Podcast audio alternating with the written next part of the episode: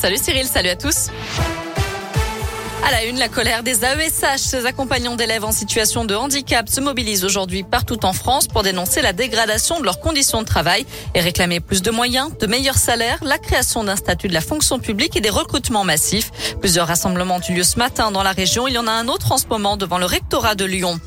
Un jeune de 17 ans poignardé à la guillotière. Selon le progrès, la victime a reçu plusieurs coups de couteau hier soir sur le quai Victor Augagneur dans le troisième arrondissement de Lyon. Le jeune homme blessé a été retrouvé allongé au sol. Les pompiers l'ont transporté à l'hôpital Edouard Herriot. Un peu plus tard, deux individus âgés de 18 ans ont été interpellés. Ils avaient été identifiés grâce aux caméras de vidéosurveillance. Invité chez son copain de bistrot, il agresse sexuellement son fils de 6 ans. Selon le progrès, un homme déjà mis en examen pour quatre agressions pédophiles était sous contrôle judiciaire dans l'Ain lorsqu'un copain rencontré au bistrot du coin l'a invité à passer la soirée chez lui.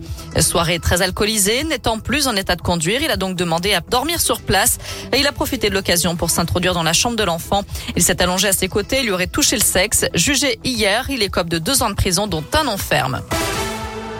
Des aides, mais pas de mesures miracles. Face à la flambée des prix à la pompe, le gouvernement promet un dispositif simple, juste et efficace pour aider les Français d'ici la fin de la semaine. Baisse de taxes, chaque carburant ou renfort de l'indemnité kilométrique. Pour le moment, toutes les options sont sur la table. Et puis faudra-t-il le pass sanitaire pour profiter des remontées mécaniques dans les stations de ski cet hiver? La réflexion est en cours, d'après le secrétaire d'État au tourisme Jean-Baptiste Lemoine. Notez que l'Assemblée nationale examine aujourd'hui le projet de loi de vigilance sanitaire, un texte qui prévoit de prolonger le recours au pass sanitaire en cas de besoin jusqu'au 31 juillet prochain. La campagne de vaccination contre la grippe saisonnière débute vendredi. Le gouvernement avance la date pour permettre au public fragile de se protéger le plus tôt possible du virus. Cela concerne les plus de 65 ans, les femmes enceintes, mais aussi les personnes atteintes d'asthme, de diabète, d'insuffisance cardiaque ou du sida. Tout pour les autres, les Français non prioritaires, il faudra attendre le 22 novembre. Tous les soignants sont concernés aussi. On vous a mis toutes les infos sur l'appli Radescoop et radescoop.com. La suite du procès des sondages de l'Elysée, le tribunal ordonne l'audition de Nicolas Sarkozy comme témoin. Il devrait être entendu le 2 novembre prochain.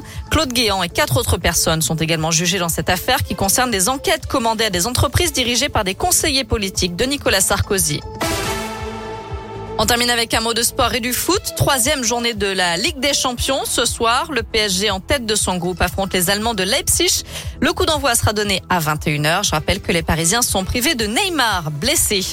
Voilà pour l'essentiel de l'actu. On jette un œil à la couleur du ciel pour cet après-midi. Évidemment, pas de changement. Hein. c'est bleu. Voilà, bleu et jaune aussi. Hein. Du soleil partout dans la région. ça, ça fait du bien. Exactement. Euh, pas de nuages à l'horizon, pas de pluie non plus, rassurez-vous. Les températures varient entre 19 et 23 degrés pour les maximales en Auvergne-Rhône-Alpes. Et la bonne nouvelle, c'est que ça va continuer comme ça à peu près toute la semaine. On va même gagner encore quelques degrés. Merci.